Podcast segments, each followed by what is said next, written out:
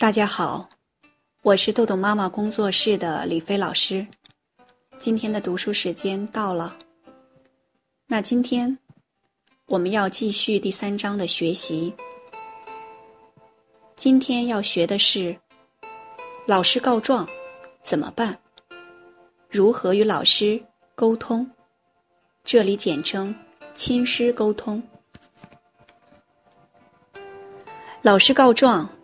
当然是指孩子在学校发生了状况，如在学校打架、扰乱课堂秩序、做操不听指令、破坏学校财物、拿同学物品、不认真听讲、没完成作业、考试考砸了、顶嘴、强词夺理、不尊重老师等不听老师话、让老师费神生气的事情。一般来说，这些行为都是多次发生。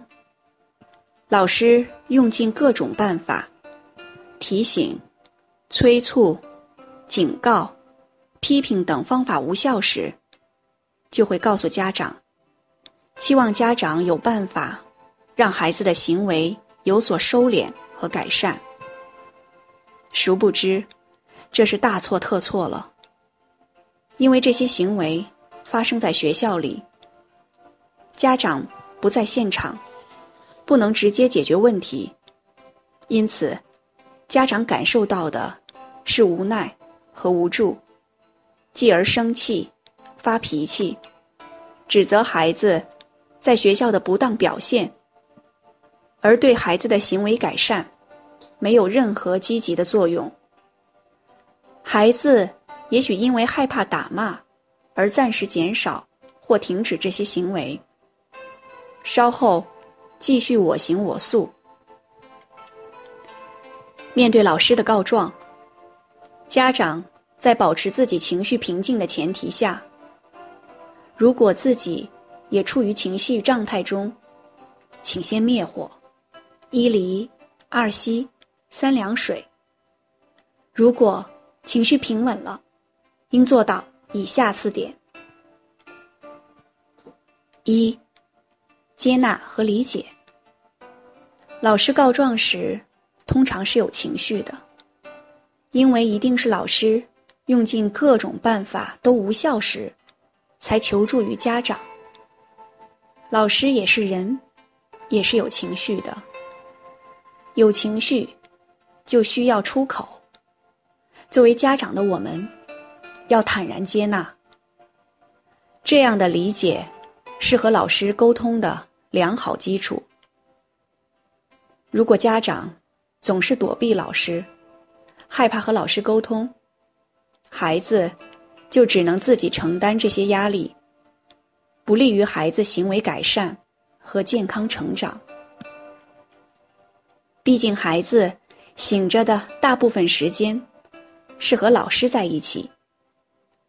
家长应该定期和老师沟通，彼此通力合作，让老师成为教育的合伙人，共同帮助孩子向着目标前进。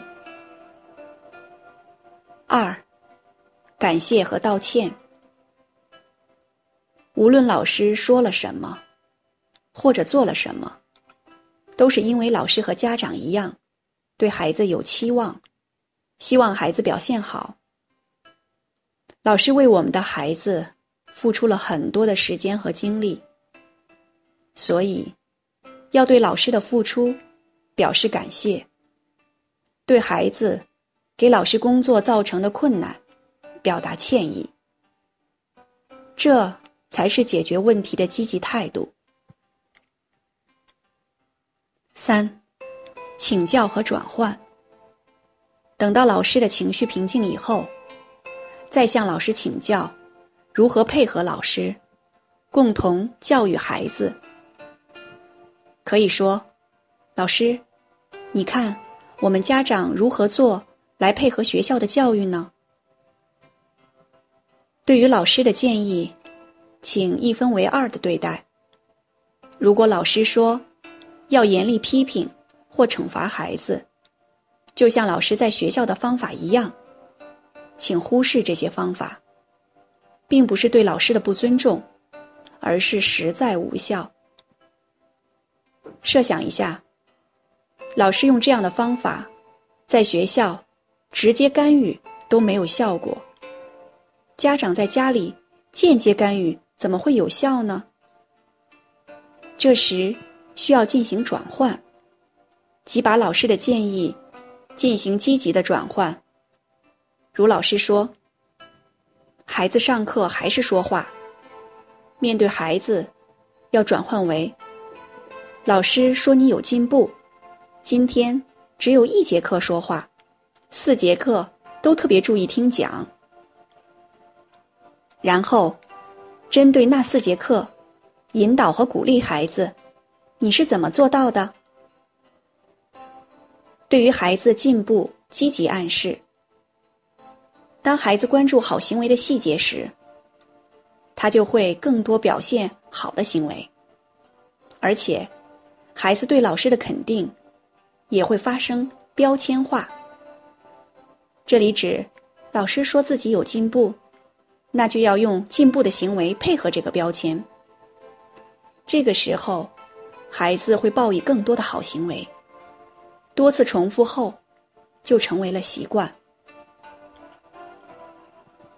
四，反馈和鼓励，和老师沟通后。在一周之内，要再次主动与老师沟通，告诉老师，你实施了老师的办法，当然是经过转换的，不必告诉老师你是如何做的。以后，孩子的努力和进步，注重细节的描述，通过对老师的鼓励，来引导老师看到孩子的优点，容忍孩子的缺点。这些缺点需要时间来慢慢减少，即错误递减。这样老师就会用积极的态度来发现孩子的进步，更注重孩子成长的过程，而不是用结果来衡量和评价孩子。老师直接给孩子积极的标签，好孩子标签，这会让孩子的天使更强大。更有力量去战胜魔鬼。你给孩子贴标签了吗？标签化，将某人或某物定型化，或者归入某一类，而不是将其视为一个独特的个体。例如，将某人归类为一个逝者或一个警察，而非独特的个人。同理，把某个孩子归为好孩子、调皮捣蛋的孩子、磨蹭的孩子、注意力不集中的孩子、不爱学习的孩子等，都是对孩子进行标签化。从自我概念的形成来看，孩子在社会我阶段，三四岁到十三四岁，受到周围他人的影响最大，尤其是父母和老师。如果我们每天都说他的问题，磨蹭，注意力不集中，对学习没兴趣，这也没做好，那也不满意等，这些评语累积起来，就成为各种标签。孩子会按照这些标签来表现自己，正应了这句话：说你行，你就行；不行也行；说你不行，你就不行；行也不行。